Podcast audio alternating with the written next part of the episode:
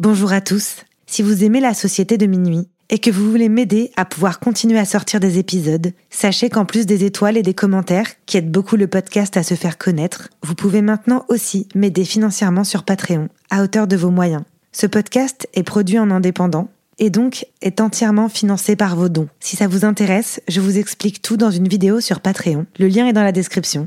Merci beaucoup et bonne écoute. Hey, it's Ryan Reynolds, and I'm here with Keith, co star of my upcoming film, If, only in theaters, May 17th. Do you want to tell people the big news? All right, I'll do. Sign up now and you'll get unlimited for $15 a month in six months of Paramount Plus Essential Plan on us. Mintmobile.com slash switch. Upfront payment of $45 equivalent to $15 per month. Unlimited over 40 gigabytes per month. Face lower speeds. Videos at 480p. Active Mint customers by 531.24 get six months of Paramount Plus Essential Plan. Auto renews after six months. Offer ends May 31st, 2024. Separate Paramount Plus registration required. Terms and conditions apply if rated PG. Ready to pop the question? The jewelers at BlueNile.com have got sparkle down to a science with beautiful lab grown diamonds worthy of your most brilliant moments. Their lab grown diamonds are independently graded and guaranteed identical to natural diamonds, and they're ready to ship to your door. Go to BlueNile.com and use promo code LISTEN to get $50 off your purchase of $500 or more. That's code LISTEN at BlueNile.com for $50 off. BlueNile.com code LISTEN. Burrow is a furniture company known for timeless design and thoughtful construction and free shipping, and that extends to their outdoor collection. Their outdoor furniture is built to withstand the elements, featuring rust-proof stainless steel hardware, weather-ready teak, and quick-dry foam cushions. For Memorial Day, get 15% off your Burrow purchase at burrow.com slash ACAST and up to 25% off outdoor. That's up to 25% off outdoor furniture at burrow.com On nous appelle la Société de minuit.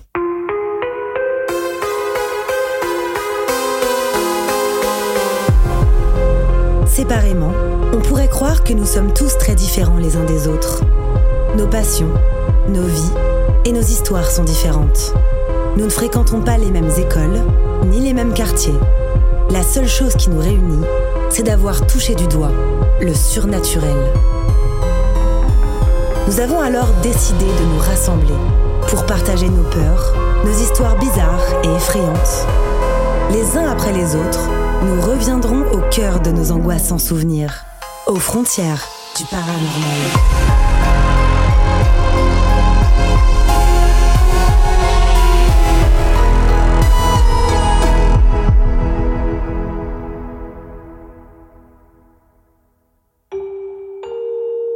Vous écoutez cet enregistrement, c'est bien parce que vous aussi, vous partagez cette fascination pour l'étrange. Vous êtes les bienvenus dans cet épisode spécial Halloween que j'enregistre aujourd'hui avec Vanille du podcast C'est Creepy. Pour fêter Halloween, Tatiana m'a proposé de se joindre à elle dans le but de vous faire frissonner en vous racontant chacune notre tour deux histoires étranges et inexpliquées. Alors installez-vous confortablement car cet épisode va être long et intense. Pour la première histoire, vous allez découvrir comment Jennifer Rice est tombée sous le charme d'une maison dans laquelle elle avait mis tous ses espoirs de vivre une vie heureuse et paisible. Mais comme vous vous en doutez, rien ne va se dérouler comme elle l'attendait. Cette histoire s'intitule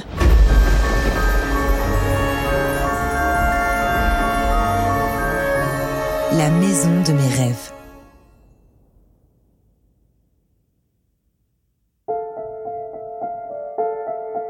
Notre histoire se déroule aux États-Unis, dans la ville de Garden Grove, en Iowa, au début des années 2000. Jennifer Rice, son mari Norman et leur fils Andrew sont à la recherche d'une nouvelle maison. Après plusieurs visites, Jennifer n'a toujours pas le coup de cœur. Mais la famille ne perd pas espoir. Et un jour, il tombe sur une magnifique et intrigante maison victorienne. Elle appartenait à un riche homme d'affaires et sa femme qui avaient décidé de construire leur grande demeure à Garden Grove car c'était une des premières villes à être desservie par le train. Jennifer tombe immédiatement sous le charme de cette immense demeure et promet à Norman qu'elle s'occupera elle-même des rénovations.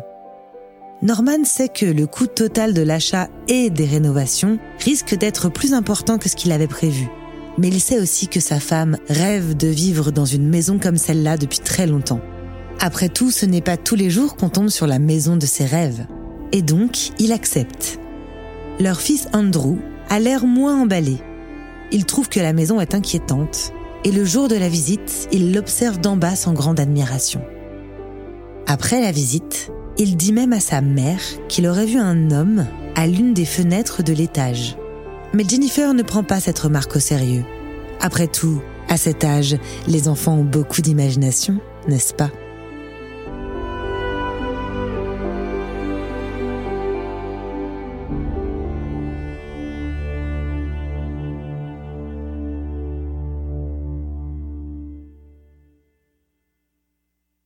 Quelques jours plus tard, la famille emménage donc dans leur nouvelle maison et Jennifer commence aussitôt les rénovations avec une joie immense. Elle embauche même quelques artisans de la ville pour l'aider. Norman, quant à lui, ne sera pas présent au moment des rénovations, car à ce moment-là, la compagnie informatique pour laquelle il travaille lui demande de venir travailler en Arizona. Un jour, alors que tout le monde travaille dans la maison, un des artisans nommé Claude tombe soudainement de son escabeau alors qu'il était en train d'accrocher un lustre. Jennifer court alors vers lui pour l'aider à se relever. Sur son visage, elle voit bien que quelque chose ne va pas. Avec un air choqué, il lui raconte que son escabeau s'est soudain mis à trembler jusqu'à le faire tomber. Terrifié, il décide aussitôt de quitter les lieux et ne reviendra plus jamais dans cette maison. Andrew qui a vu toute la scène, apeuré par le départ soudain de l'employé, se dirige vers sa mère pour l'enlacer. Et pendant que Jennifer essaye de le réconforter, ils entendent tous les deux, les deux autres employés, discuter à côté de l'escalier. L'un des deux hommes dit à l'autre que des rumeurs courent sur cette maison et qu'il ne faudrait surtout pas aller au sous-sol car l'ancienne servante de la maison y aurait été enterrée par le propriétaire lui-même. D'après les rumeurs, le propriétaire aurait eu une liaison avec sa servante et l'aurait mise enceinte. Mais n'assumant pas le scandale que cette nouvelle aurait pu créer, il l'aurait volontairement poussée dans les escaliers de la cave et y aurait enterré son cadavre.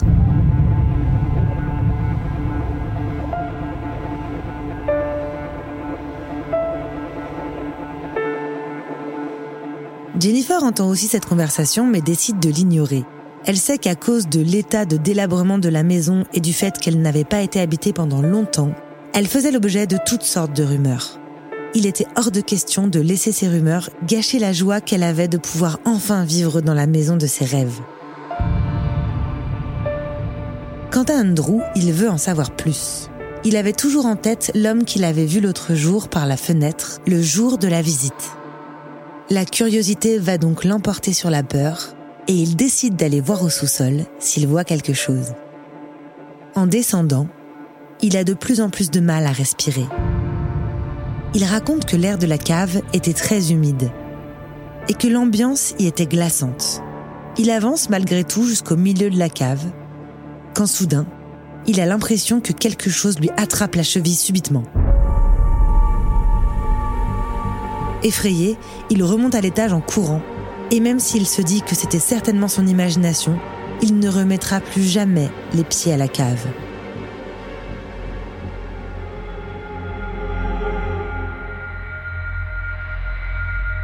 Quelque temps plus tard, les travaux de rénovation sont quasiment terminés. Mais ça aura pris à Jennifer beaucoup plus de temps que prévu, car tous les employés ont fini les uns après les autres par quitter la maison en lui expliquant tous qu'ils avaient été témoins de phénomènes inexpliqués et effrayants. Comme Norman est rarement là, Jennifer doit les terminer seule, ce qui la stresse beaucoup. Elle ne peut plus ignorer les phénomènes de plus en plus présents dans sa maison. Et elle va commencer à s'inquiéter. La nuit, elle entend beaucoup de bruits étranges, mais comme elle travaille beaucoup, elle met ça sur le compte de la fatigue. Mais plus les jours passent et moins elle réussit à se persuader que c'est son imagination les bruits deviennent de plus en plus forts et inquiétants, comme si des gens vivaient chez elle, marchaient, faisaient tomber des objets, déplaçaient des meubles. L'absence de son mari commence à lui peser aussi. Vivre seul avec son fils dans cette grande maison, pleine de bruits effrayants, commence vraiment à jouer sur son moral.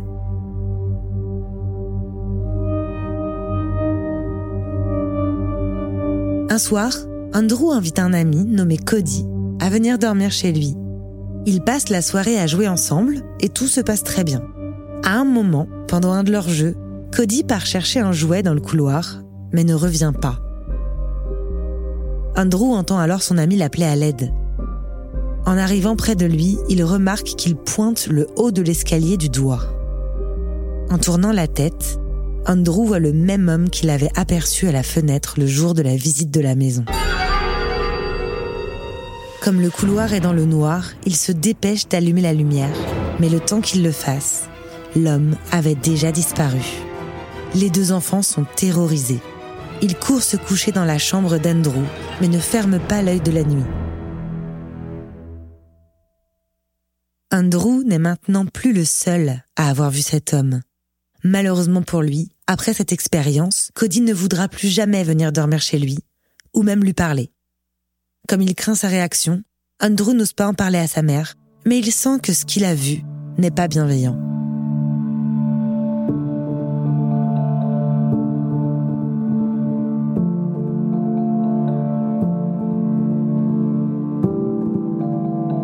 Quand les rénovations sont enfin terminées, Jennifer décide de faire une journée porte ouverte pour que les gens de la ville puissent venir voir la maison. Beaucoup de personnes sont venues ce jour-là, dont une femme particulièrement admirative qui se présenta à Jennifer comme la petite nièce du premier propriétaire de la maison. Elle lui dit qu'il aurait adoré voir à quel point elle avait fait du bon boulot. Elle avait vu beaucoup de gens emménager dans la maison, mais l'a quitté rapidement en la laissant se détériorer, et ça lui brisait le cœur. Elle avait apporté avec elle un ancien album de photos pour le montrer à Jennifer. Il contenait de très anciennes photos des premiers propriétaires de la maison. Quand Jennifer voit le visage du mari, elle est troublée. L'homme avait les yeux tellement clairs qu'on ne pouvait même pas distinguer ses pupilles. Elle demande à la femme si elle a entendu parler des rumeurs qui courent sur sa maison. Mais la femme lui répond de ne pas s'inquiéter, que ce ne sont que des rumeurs et qu'elles ne sont pas fondées. Jennifer présente alors la femme à Andrew et lui montre les photos dans l'album. Quand Andrew voit le visage du propriétaire, il reste choqué. Il reconnaît immédiatement l'homme qu'il a vu par la fenêtre le jour de la visite et dans les escaliers avec son ami Cody. Effrayé, il quitte alors la pièce en courant sans dire un mot. Gênée par la situation, Jennifer s'excuse, précisant qu'elle n'a aucune idée de pourquoi son fils agit comme ça. La femme lui dira que ce n'est pas grave, la saluera et partira. Même si Jennifer et Andrew ont peur au quotidien, ils ne s'en parlent jamais. Mais un soir, alors qu'il joue seul dans sa chambre, Andrew entend un drôle de bruit. Comme un bruit de rocking chair qui grince. Il tourne alors la tête, lève les yeux et aperçoit sur son rocking chair une femme habillée en noir, le visage très pâle, qui le regarde. Andrew est troublé, mais pas effrayé. Il la regarde fixement et reconnaît la femme qu'il a vue sur les photos. Il comprend immédiatement qui elle est, la femme du propriétaire. Il reste à la fixer un moment et en un battement de cils, elle disparaît. Pour la première fois, Andrew décide d'aller immédiatement en parler à sa mère. Il sort alors de sa chambre en courant et rejoint Jennifer, en train de lire un livre dans le salon. Quand il lui raconte, Jennifer décide de le rassurer en lui disant que c'était sûrement son imagination qui lui joue des tours. Mais Andrew insiste et finit par lui raconter qu'il a aussi vu un homme, deux fois, et qu'il entend des bruits étranges au quotidien dans la maison. Il lui avoue qu'il a peur, mais Jennifer lui dit alors que si ce sont des fantômes, ce sont sans doute des gentils fantômes, puisqu'ils ne semblent pas lui vouloir de mal. En réalité, elle essaye juste de le rassurer et de se rassurer elle-même, car elle se refuse à penser que cette maison est hantée, même après les révélations d'Andrew.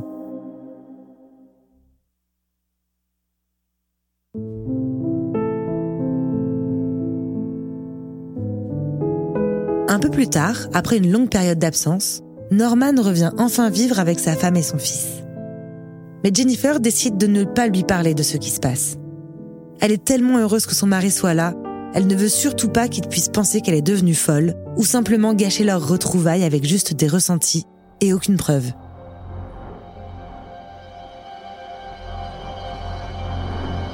Un soir, alors que Norman et Jennifer dorment profondément, ils sentent tout à coup leur corps flotter au-dessus de leur lit, puis retomber brutalement. Jennifer allume alors rapidement la lumière en panique, ils se regardent et se confirment qu'ils viennent bien de ressentir exactement la même chose. Ce n'était donc pas un rêve. Jennifer ne peut alors plus nier la vérité et avoue à son mari qu'elle pense que la maison est hantée. Elle lui raconte l'histoire du propriétaire, des nombreuses apparitions de leur fils et des rumeurs à propos de la mort d'une servante qui aurait été tuée par le propriétaire et enterrée à la cave. Elle lui explique qu'elle ne lui a jamais parlé de tout ça car elle voulait l'ignorer, mais que ce qui vient de leur arriver maintenant est une preuve irréfutable qu'il y a bien quelque chose d'étrange dans cette maison. Une force invisible qu'elle ne comprend pas et qui effraie tout le monde. Pour Norman, cette nouvelle est une catastrophe. Il pense à la somme d'argent exorbitante qu'il a dépensée et il décide donc d'ignorer les faits et de continuer à vivre comme si de rien n'était. Et il demande à Jennifer de faire pareil.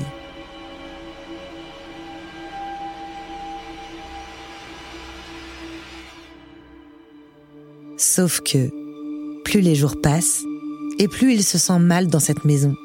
Il est de plus en plus déprimé et a l'étrange impression de ne jamais être seul. Il se sent observé et suivi. Il décide alors d'aller examiner le sous-sol dont Jennifer lui a parlé. Lorsqu'il descend, l'ambiance y est toujours aussi oppressante, l'air toujours aussi humide et froid.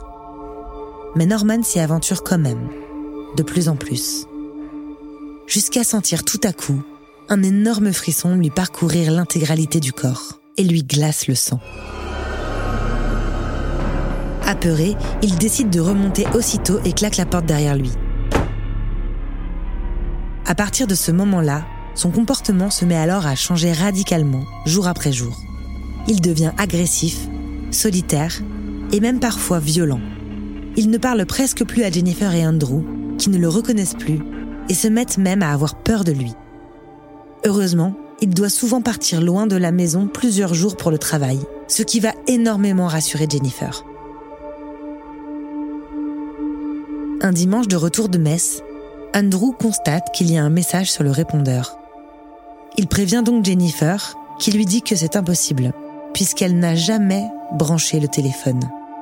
Pourtant, quand elle s'en approche, le voyant orange est allumé, indiquant qu'il y a bien un message vocal, en attente d'être écouté, et que le téléphone, non branché, fonctionne.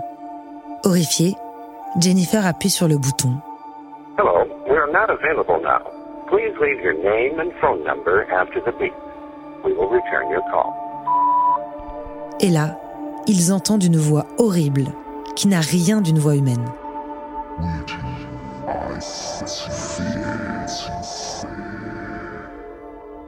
Cette voix parle dans une langue inconnue et le seul mot qu'ils arrivent à distinguer est partez.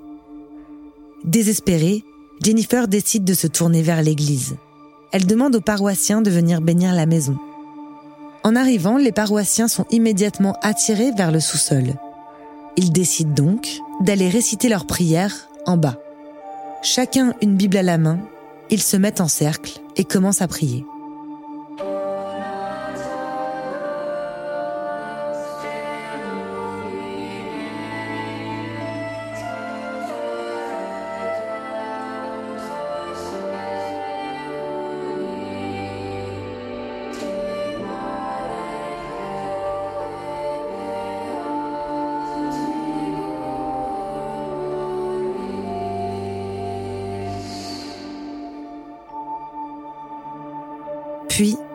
Repartent sans dire le moindre mot.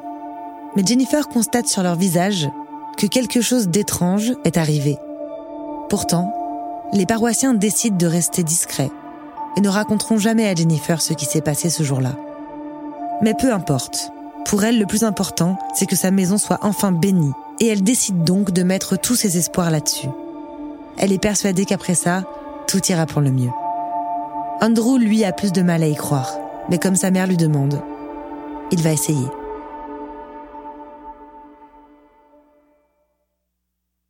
Le temps passe, et un soir, Alors qu'elle essaye de s'endormir, Jennifer entend des bruits de pas dans le couloir.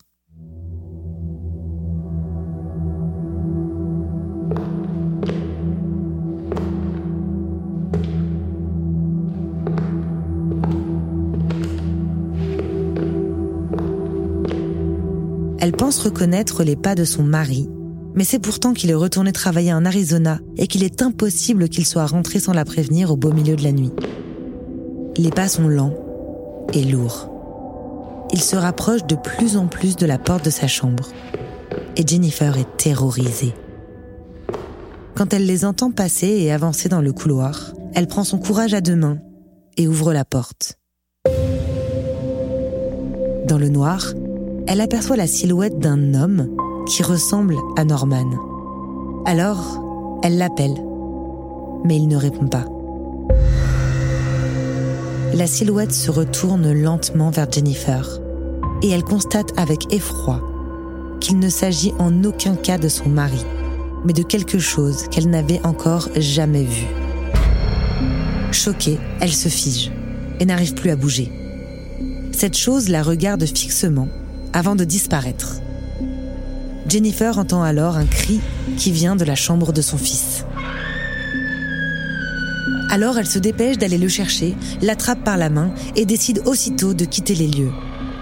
Elle attrape les clés de sa voiture et part avec son fils au plus vite vers un hôtel.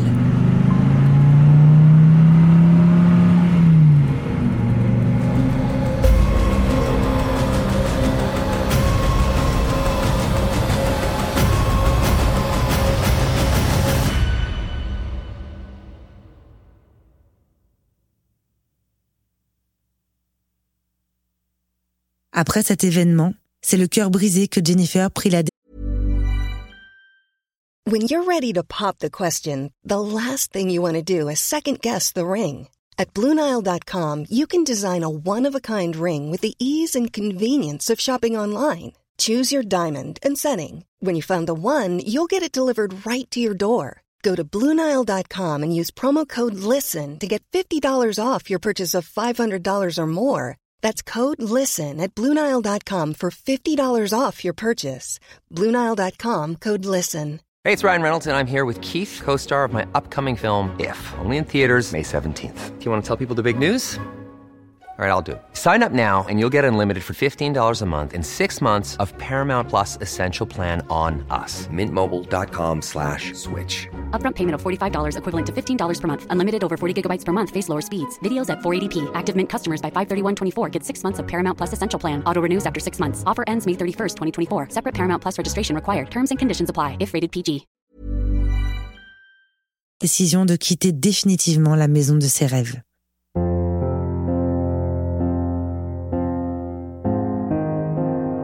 Une fois installée ailleurs, plus rien ne leur est jamais arrivé. Et après trois ans de terreur, les Rice peuvent enfin vivre une vie paisible. Norman est redevenu lui-même et Andrew s'est fait de nouveaux amis. Mais même des années plus tard, Jennifer est incapable de mettre cette histoire de côté.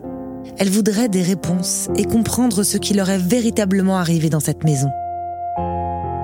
Elle n'est toujours pas certaine que les événements qui leur sont arrivés étaient bel et bien du paranormal ou tout simplement leur imagination. Cinq ans après, elle est retournée frapper à la porte des nouveaux propriétaires de cette maison, mais personne n'est venu lui répondre. Sa question reste sans réponse et les événements vécus par les Rice n'ont jamais été expliqués. Mais une chose est sûre, le rêve de Jennifer s'est transformé en cauchemar, car quelqu'un ou quelque chose ne voulait tout simplement pas de leur présence dans cette maison.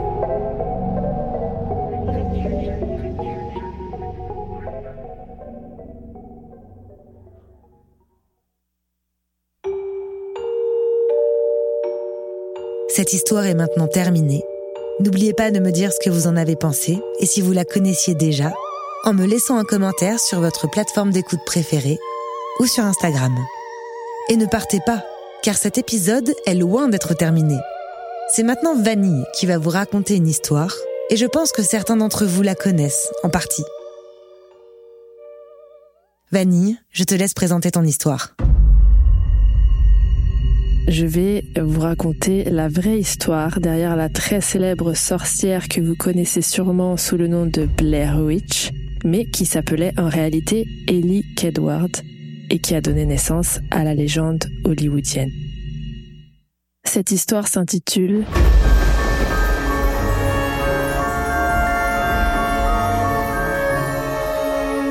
La malédiction d'Ellie.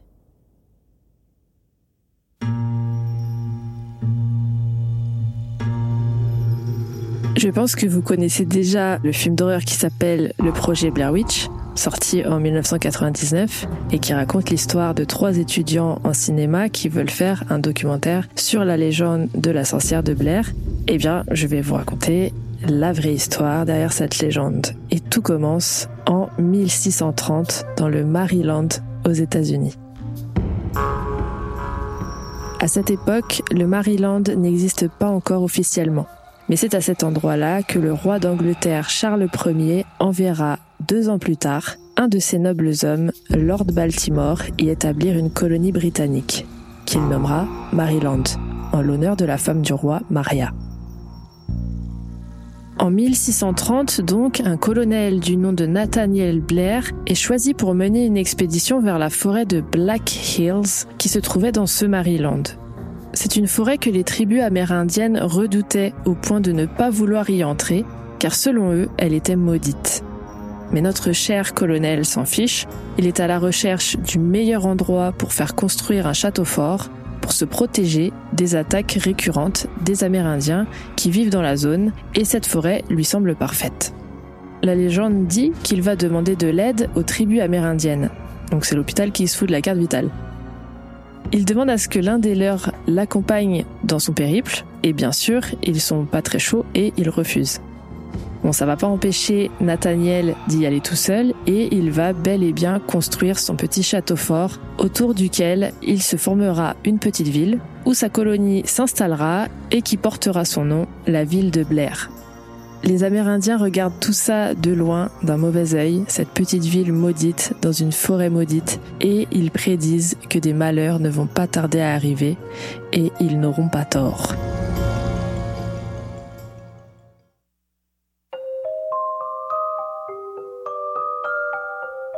150 ans plus tard, en 1785, une jeune Irlandaise est sur le départ. Elle s'appelle Ellie Edward et elle fait partie d'un groupe de citoyens irlandais qui part s'installer aux États-Unis. Ils embarquent dans un paquebot en destination de la ville de Baltimore. Et une fois sur place, ils se mettent en chemin pour rejoindre une petite ville prometteuse du nom de Blair. Tout se passait très bien jusqu'au jour où la vie d'Ellie allait virer au cauchemar. La jeune femme est accusée d'être une sorcière du jour au lendemain. Ce sont des enfants qui rapportent les faits aux autorités. Et ils disent avoir des preuves. Les petits cons. Ils disent qu'Ellie les aurait attirés chez elle, dans sa maison, et qu'elle leur aurait pris du sang. Ils n'ont pas précisé pourquoi elle en avait besoin, mais ils pensent que c'était dans le but de le boire.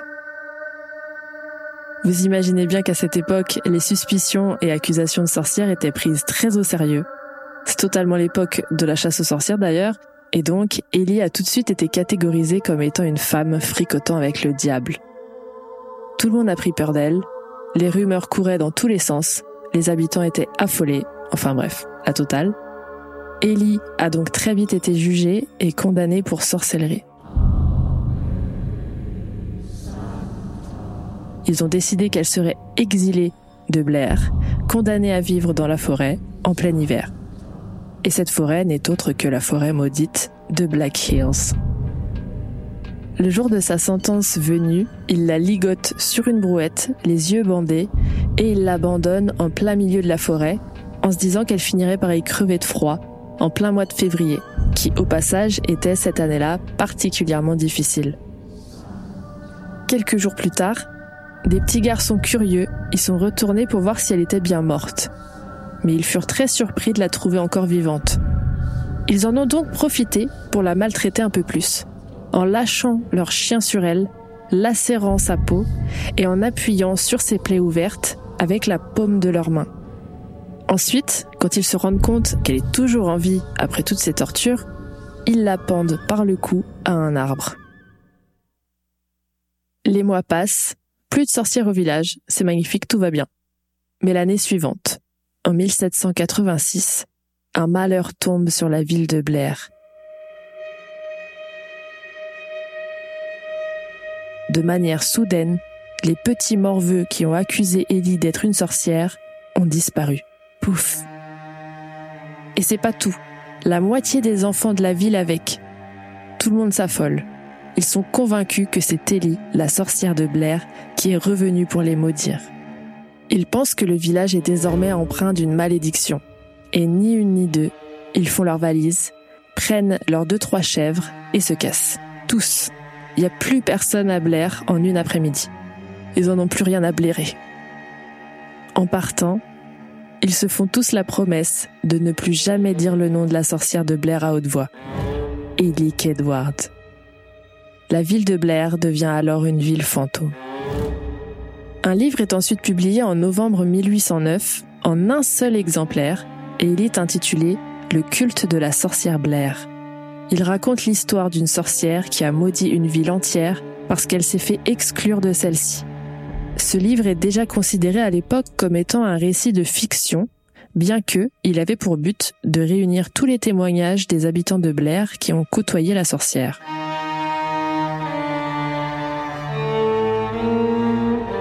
Et dans ce livre, écrit par on ne sait pas qui d'ailleurs, il y est dit que la sorcière n'aurait pas seulement fait disparaître des enfants, mais elle quittait aussi sa forêt pour retourner dans la ville de Blair en personne pour attaquer et tuer des habitants pour se venger. L'unique exemplaire de ce livre est très délabré à ce jour. Mais vous pouvez aller le voir, il est conservé et exposé dans un musée de l'histoire du Maryland, aux États-Unis, dans la ville de Baltimore. L'histoire ne s'arrête pas là. Vous allez voir, il y a encore de nombreux rebondissements.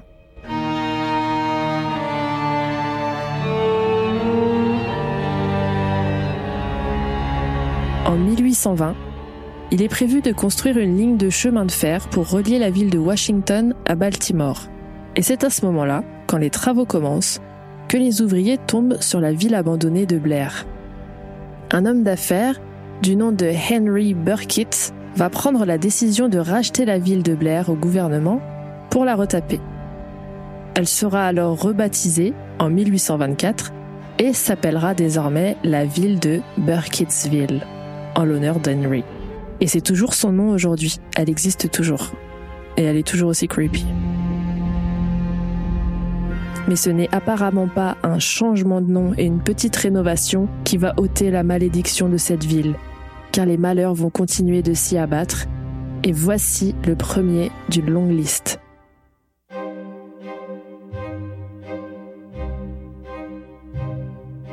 De nouvelles personnes emménagent donc à Burkittsville. Des familles entières qui redonnent vie à la ville abandonnée. L'une d'entre elles est la famille Trickle. Et ils ont une petite fille qui se nomme Eileen et qui a 8 ans. Un an à peine après leur installation, au mois d'août 1825, un pique-nique est organisé par la ville pour fêter les premières récoltes. Le pique-nique a lieu au bord de la rivière Tappy East Creek. Les familles s'amusent, les enfants se baignent, dont la petite Eileen. Tout le monde passe un bon moment, quand soudain, devant une douzaine de témoins, une main blanche sort de l'eau et attrape Eileen et l'attire au fond de l'eau. La rivière est pourtant pas bien profonde. On se lance donc rapidement à sa recherche, mais on ne retrouvera jamais son corps. Et les semaines qui ont suivi, de mystérieux petits tas de branches attachées avec de la ficelle sont retrouvés flottant à la surface de la rivière. Quand les habitants de Burkittsville s'approchent de l'eau pour les inspecter, ils remarquent également que la surface de l'eau est devenue toute huileuse. L'eau est restée ainsi contaminée pendant plusieurs mois. Ça, c'était le premier malheur. En voici un autre qui arrive 61 ans plus tard, en 1886. Une autre petite fille de 8 ans, coïncidence, je ne pense pas, qui s'appelle Robin Weaver, disparaît dans la forêt de Black Hills. Un groupe d'habitants part à sa recherche et fouille la forêt pendant trois jours. Mais pendant ce temps-là, Robin ressurgit soudainement chez elle et explique à ses parents ce qui lui est arrivé. Elle dit qu'elle se promenait dans la forêt quand elle s'est perdue. Et elle a aperçu une femme qui flottait dans les airs. Bien sûr, elle a pris peur, mais la femme l'aurait rassurée et l'aurait invitée à venir trouver refuge chez elle, dans sa maison qui se trouvait au milieu de la forêt. Robin aurait suivi la femme, et une fois arrivée, la femme lui aurait dit de rester au sous-sol et de l'attendre sans bouger, car elle devait partir, mais elle allait bientôt revenir. Les heures ont passé, et Robin a commencé à prendre peur, ne voyant pas la femme flottante revenir. Elle s'est donc échappée de la maison par la fenêtre et a retrouvé son chemin jusque Burkittsville et jusque chez elle. Vous allez me dire, mais tout va bien, qui finit bien alors? Ben non. Le groupe qui était parti à la recherche de Robin n'est jamais revenu. Ni une ni deux, on part donc à la recherche de l'équipe de recherche. Cette équipe fouille donc la forêt, puis en ressort au niveau de Coffin Rock, qui se trouve à côté de la rivière où a été noyée la petite Eileen 60 ans plus tôt. Enfin, noyée non, en vrai, on ne sait pas vu qu'on l'a jamais retrouvée, mais vous avez compris. Et là, à Coffin Rock, la seconde équipe de recherche retrouve la première, attachés tous ensemble pour former un pentagramme, nu et des boyaux dehors. Quand ils inspectent les cadavres de plus près, ils voient aussi que sont gravés dans leur chair des symboles au niveau des mains et des pieds, mais aussi sur leur poitrine et leur front. Ouais, ça rigole pas la seconde équipe de recherche se dépêche d'aller chercher des renforts à Burkittsville. Mais quand ils reviennent sur les lieux, les corps ne sont plus là. Ils ont disparu. Mais ils n'ont pas rêvé, car il y a toujours les traces de sang sur les rochers et les liens qui avaient servi à les attacher. Mais après ce jour, ils ne seront jamais retrouvés. Est-ce que vous êtes prêts pour un troisième malheur? Enfin quatrième si on compte la mort d'Elick Edward, la soi-disant sorcière de Blair. C'est plus récent cette fois-ci, le quatrième malheur intervient en 1940, quand pas moins de huit enfants disparaissent. Décidément. Les mois passent sans qu'on ne les retrouve. Puis un an plus tard, en 1941, un homme du nom de Rustin Parr arrive en ville et passe aux aveux. Rustin Parr, c'est un mec qui habite tout seul dans la forêt de Black Hills et qui ne fait le trajet en ville que deux fois par an pour se réapprovisionner. Mais là, cette fois-ci, il ne vient pas pour ça. Il a des aveux à faire. Il dit que c'est lui qui a tué sept des huit enfants portés disparus. Il dit que c'est pas lui personnellement qui a voulu les tuer, mais qu'il a suivi les ordres d'un fantôme. Celui d'une femme qui habite aussi dans la forêt de Black Hills près de chez lui. Elle l'aurait poussé à venir faire ses aveux après avoir tué le septième enfant. S'il se rendait à la police, elle lui promettait de ne plus lui demander de tuer. Elle le laisserait tranquille et relâcherait son emprise sur lui. Rustin Parr emmène les autorités jusque chez lui. Il leur indique où se trouvent les corps des enfants. Il les a enterrés et a marqué chaque tombe avec un petit tas de cailloux. Les corps sont déterrés et on remarque que sur leurs mains et leurs pieds, leur poitrine et leur front se trouvent des marques gravées bien profondément. Ça devrait vous rappeler quelque chose? Ce sont le même style de marques qu'il y avait sur les corps retrouvés tous attachés ensemble en 1886 à Coffin Rock. Creepy. Mais alors où se trouve le dernier enfant, le huitième? La police pense que c'est forcément Rustin qui est responsable de son enlèvement. Rustin les emmène dans sa maison et leur désigne le sous-sol. Ils y trouvent, dans un coin de celui-ci, le huitième enfant, Kyle Brody. Et c'est en fait le premier à avoir été enlevé. Il connaissait personnellement tous les enfants qui ont été kidnappés par la suite. On suspecte alors qu'il a pu servir d'appât à Rustin pour attirer les autres chez lui. Rustin Parr est jugé puis condamné à mort. Il sera pendu et sa maison brûlée. Kyle Brody, lui, est renvoyé chez lui.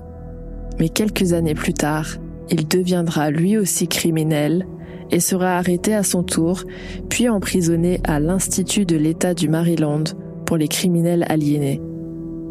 Il se suicidera en 1971 avec une petite cuillère. Dans un documentaire tourné en 1969 qui avait pour but de montrer les conditions dans lesquelles vivaient les patients de ces asiles psychiatriques, on y aperçoit Kyle Brody dans sa cellule en train de répéter les deux mêmes mots sans cesse. Never given. Autrement dit, jamais donné. Et petit détail creepy, ce sont exactement les mêmes mots que Rustin Parr a répété lui aussi la nuit avant le jour de sa pendaison.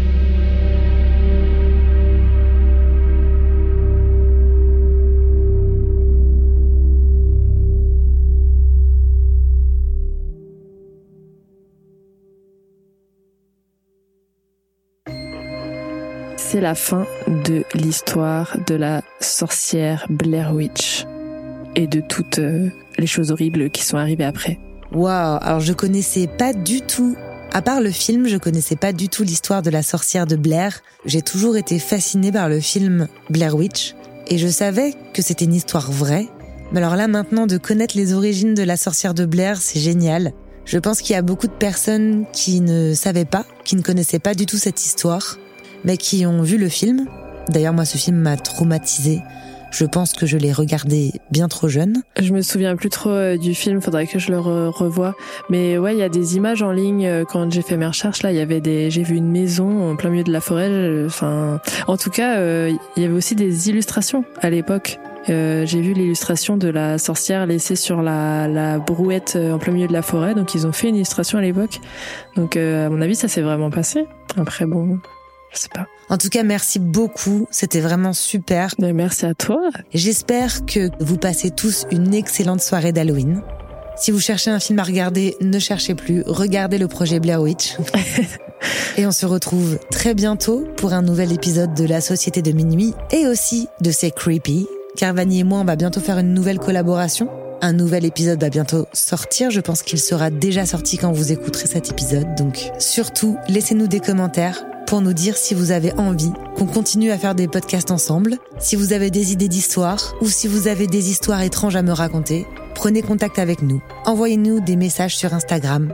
Et peut-être que vous aussi, vous ferez partie de la société de minuit.